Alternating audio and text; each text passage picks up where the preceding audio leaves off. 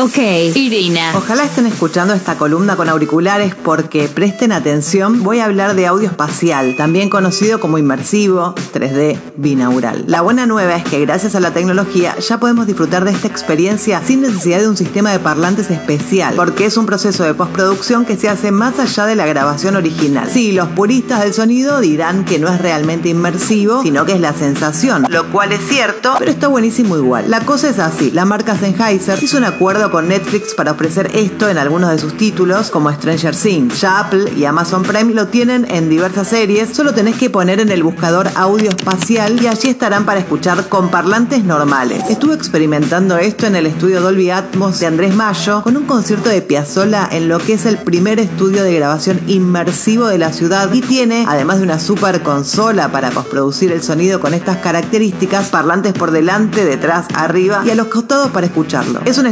espectacular. Les pedí un pedacito para que lo disfruten con auriculares, estén donde estén.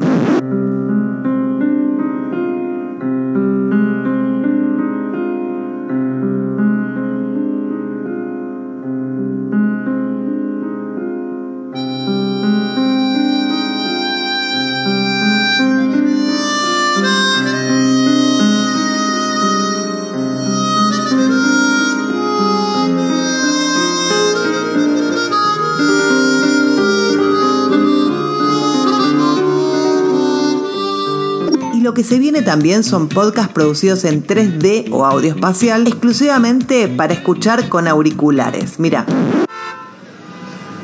Noche en Nueva York. Te encandilas con sus luces.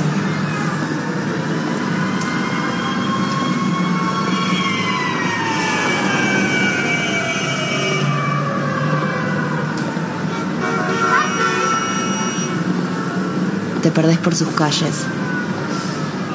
Y por supuesto grabaciones masterizadas como Oblivion de Piazzolla para no querer escuchar en estéreo nunca más.